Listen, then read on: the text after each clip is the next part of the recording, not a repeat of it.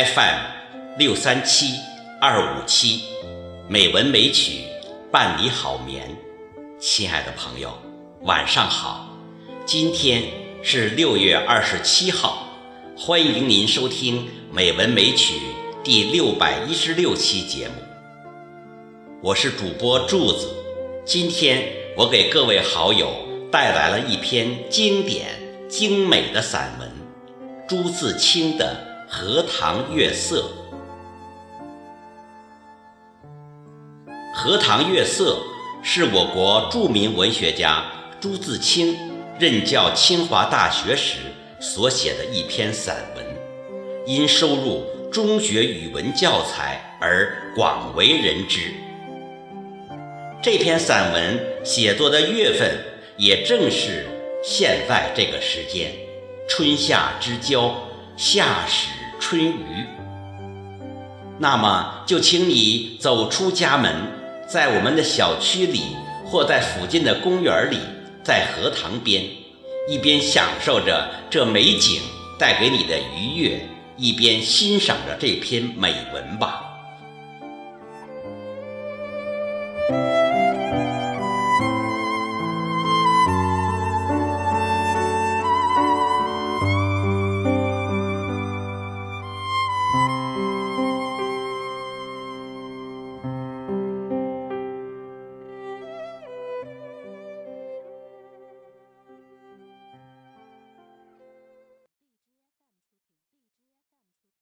散文《荷塘月色》，作者朱自清。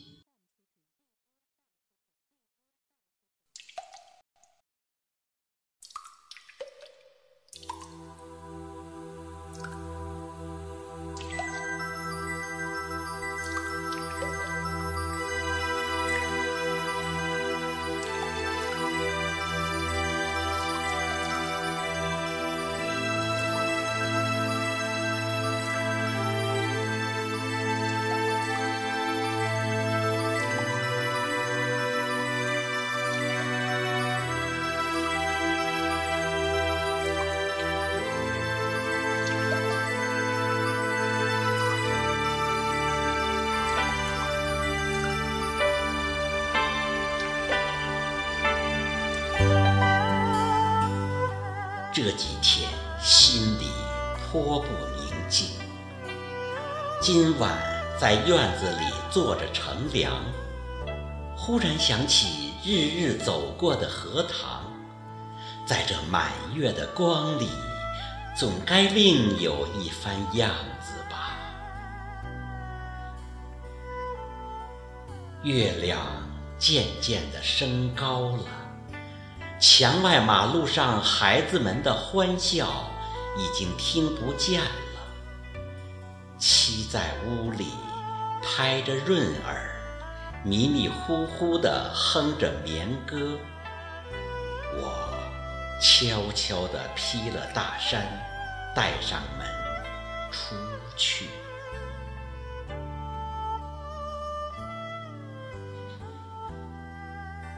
沿着荷塘。是一条曲折的小梅泄路，这是一条幽僻的路，白天也少人走，夜晚更加寂寞。荷塘四面长着许多树，蓊蓊郁郁的，路的一旁是些杨柳和一些不知道名字的树。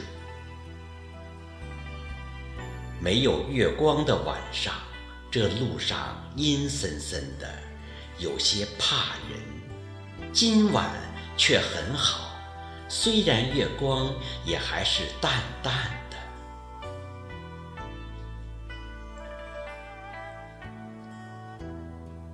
路上只我一个人，背着手踱着，这一片天地好像是我的。我也好像超出了平常的自己，到了另一个世界里。我爱热闹，也爱冷静；爱群居，也爱独处。像今晚上，一个人在这苍茫的月下，什么都可以想，什么都可以不想，便觉是个自由的人。白天里一定要做的事，一定要说的话，现在都可不理。这是独处的妙处。我且受用这无边的荷香月色好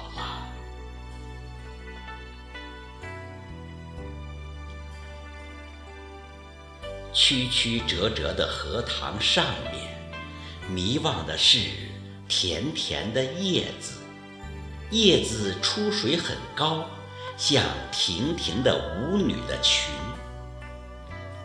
层层的叶子中间，零星的点缀着些白花，有袅娜的开着的，有羞涩的打着盹儿的，正如一粒粒的明珠，又如。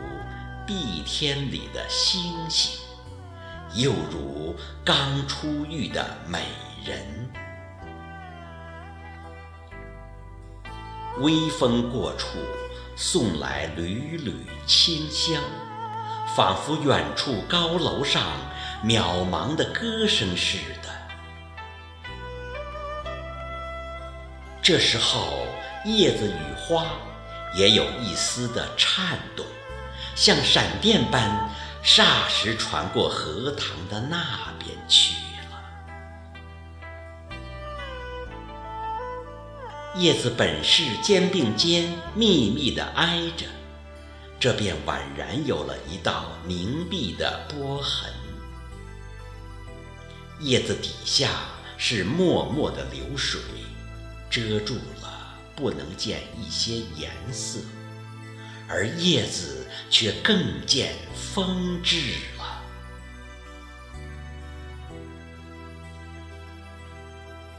月光如流水一般，静静地泻在这一片叶子和花上。薄薄的轻雾浮起在荷塘里，叶子和花仿佛在牛乳里洗过一。又像笼着轻纱的梦，虽然是满月，天上却有一层淡淡的云，所以不能朗照。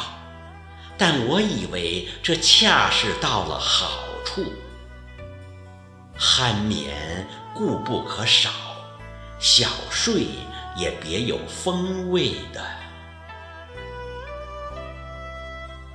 月光是隔了树照过来的，高处丛生的灌木，落下参差的斑驳的黑影，俏愣愣如鬼一般。弯弯的杨柳的稀疏的倩影，却又像是画在荷叶上。塘中的月色并不均匀，但光与影。有着和谐的旋律，如小提琴上奏着的名曲。荷塘的四面，远远近近，高高低低，都是树，而杨柳最多。这些树将一片荷塘重重围住，只在小路一旁。露着几段空隙，像是特为月光留下的。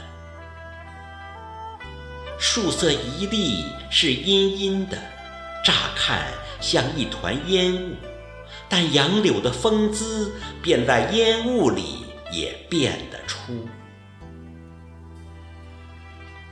树梢上隐隐约约的是一带远山。只有些大意罢了。树缝里也露着一两点路灯光，没精打采的，是可睡人的眼。这时候最热闹的要数树上的蝉声与水里的蛙声。但热闹是他们的，我什么也